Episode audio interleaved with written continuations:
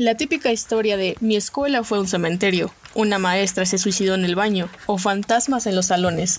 Son solo algunas de las anécdotas que más suelen contarse en las escuelas para aterrorizar a los alumnos.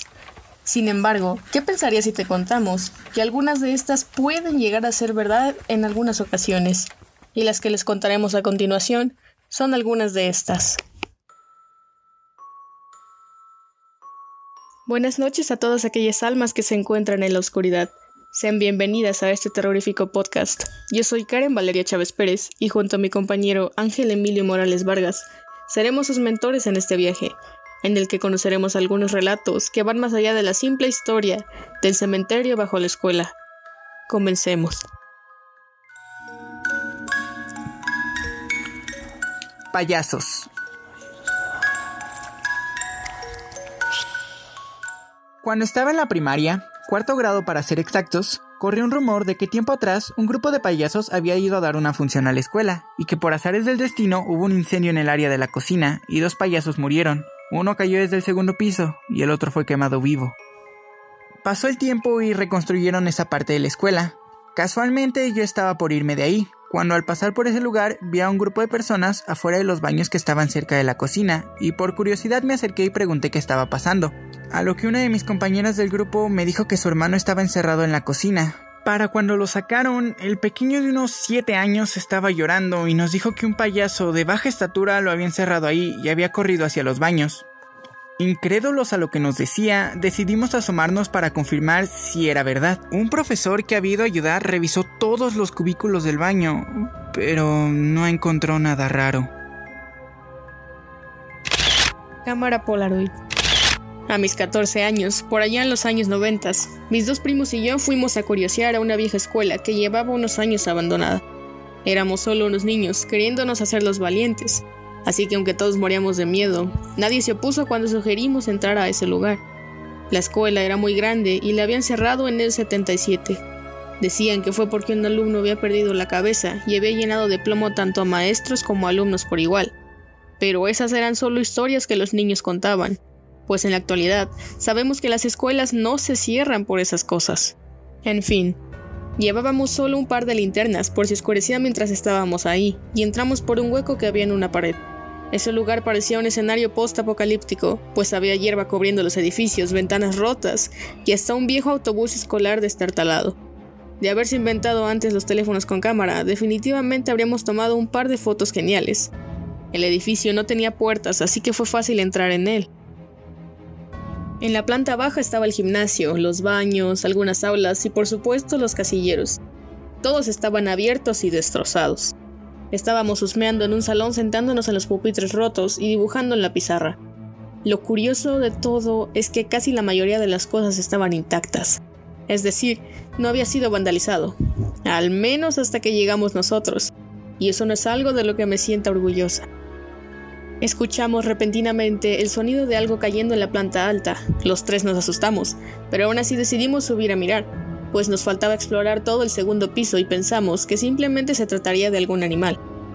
Subimos las escaleras y la planta alta estaba casi por completo vacía. Lo único que había eran unas cuantas cajas de madera. La teoría de que un gato o algún mapache pudiera haberlas movido tomaba cada vez más fuerza y nosotros empezábamos a tranquilizarnos cuando escuchamos un estruendo terrible, pero ahora proveniente de la planta baja. Esta vez el ruido había sido mucho más fuerte que el anterior. Sonaba algo metálico cayendo con gran fuerza. Bajamos casi corriendo y yo estaba temblando del miedo. Al llegar al pasillo principal, notamos que algo estaba un poco diferente. No había nada tirado en el suelo, pero uno de los casilleros estaba cerrado. Todos los demás permanecían abiertos como antes. Pensamos que el aire podría haber empujado la puertecilla, pero no tenía sentido que solo afectara a un solo casillero.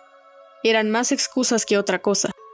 Mi primo se acercó al casillero y dijo que había algo adentro. Podía verlo con la luz de su linterna a través de las rendijas. Es un pedazo de papel, dijo, y abrió el casillero. Sus ojos se abrieron como platos y se puso pálido. Cuando nos acercamos para saber de qué se trataba, nos horrorizamos por igual. Era una fotografía instantánea, de esas que estaban de moda por ese entonces. Pero no era precisamente eso lo aterrador. Lo que nos congeló la sangre y nos hizo salir corriendo de ahí inmediatamente era que en la fotografía aparecíamos nosotros tres entrando a la propiedad de la escuela. ¡Sáquenme de aquí! Cuando estaba en la preparatoria, yo solía quedarme hasta tarde para la práctica de la banda y por lo general después de eso iba a la biblioteca por un par de horas más. Por esta razón solía salir bastante tarde de la escuela y también iba solo la gran mayoría del tiempo. Una tarde, mientras caminaba por el pasillo principal donde se encuentran los casilleros, escuché algo que me hizo frenar en seco. ¡Ayuda! ¡Por favor! ¡Sáquenme de aquí! Parecía ser la voz de un chico, se le notaba asustado, y aunque como dije antes, aquel era el pasillo principal que se conectaba con varias aulas, era bastante claro que la persona pidiendo auxilio no provenía de ninguna de ellas.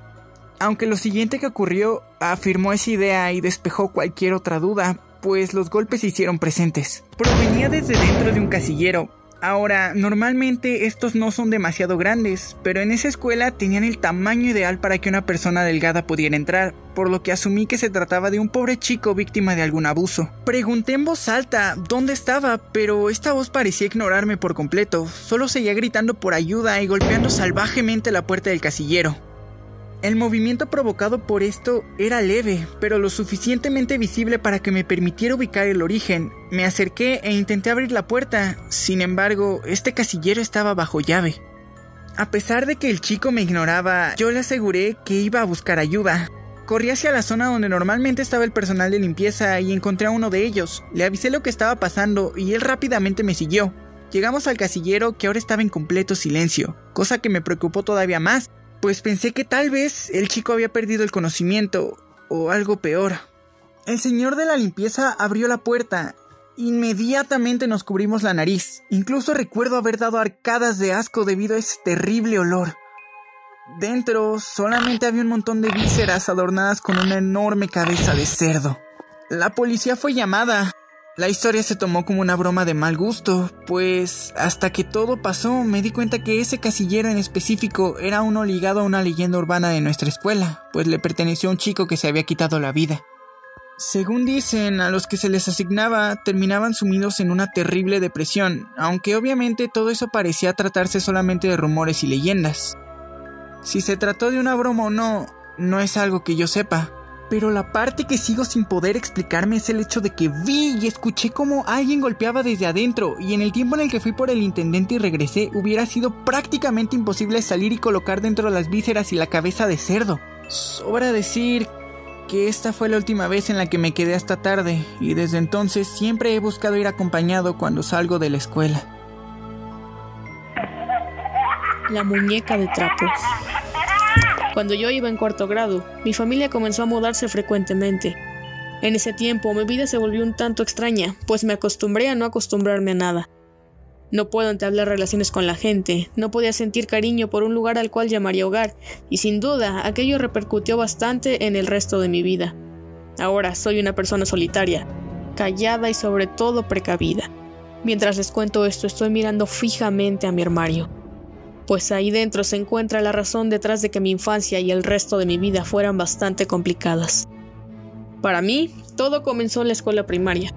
Era mi primer día de clases, apenas me habían entregado mi casillero y yo estaba muy feliz. Al finalizar el recorrido de bienvenida nos dijeron que podíamos ir a guardar nuestros libros y después ir a comer. Con mucha ilusión abrí mi casillero y dentro me topé con que no estaba vacío, ya que ahí había una pequeña muñeca de trapo, se podía ver que era bastante antigua y estaba algo sucia. Pensé que la dueña anterior la había dejado ahí, así que la tomé pensando en llevarla a la dirección a entregársela a algún maestro para que pudieran rastrear su anterior dueña. Sin embargo, algo me distrajo, no recuerdo qué fue, así que simplemente la volví a colocar adentro y me fui al comedor. Más tarde, cuando regresé por mis libros, noté que la muñeca había desaparecido. Eso ya era bastante extraño pero por alguna razón que ahora mismo no puedo recordar, no le di importancia y simplemente seguí con mi día.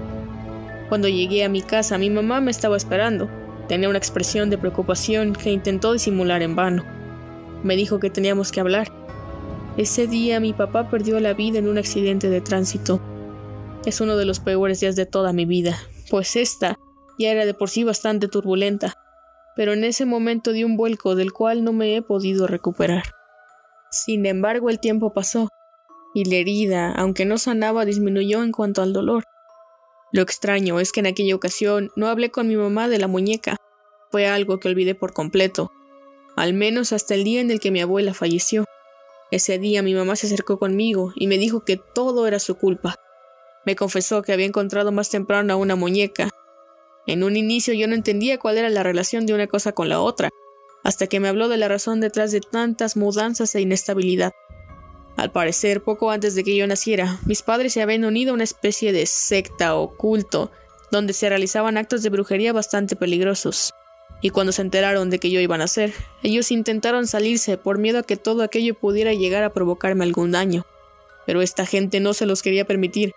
Era parte de sus reglas. Se suponía que ellos les habían entregado toda su vida y separarse no era una opción. Por esta razón escaparon, y debido a esto el culto los maldijo, según mi mamá, esa muñeca representaba una vida que estaba por terminar. Era como un aviso, o más bien, como una amenaza. Fue entonces cuando recordé el día en el que la vi por primera vez en mi casillero. La segunda vez mi madre la encontró en un cajón de su ropero y la tercera y hasta ahora la última vez fue hace un par de años, el día en el que falleció mi mamá. Ese día yo ya estaba preparada. Había pedido ayuda a personas con conocimientos en estos temas, así que cuando la vi intenté guardar mis lágrimas por saber que perdería a mi madre y tomé acción hacia la muñeca. Hice lo que esta gente me dijo y finalmente la guardé en mi armario y ahí seguirá guardada, lejos de cualquier persona a la que intente hacerle daño. ¿Qué te parecieron estas historias? Cuéntanos, ¿alguna vez te ha ocurrido algo aterrador en la escuela? O quizás fuiste tú quien protagonizó alguna de estas historias. Recuerda que siempre debemos ser precavidos, en todo momento, en cualquier lugar al que vayamos, pues a veces creemos estar protegidos en este tipo de ambientes controlados, pero incluso estos no pueden salvarse de anécdotas aterradoras o de sucesos sumamente extraños.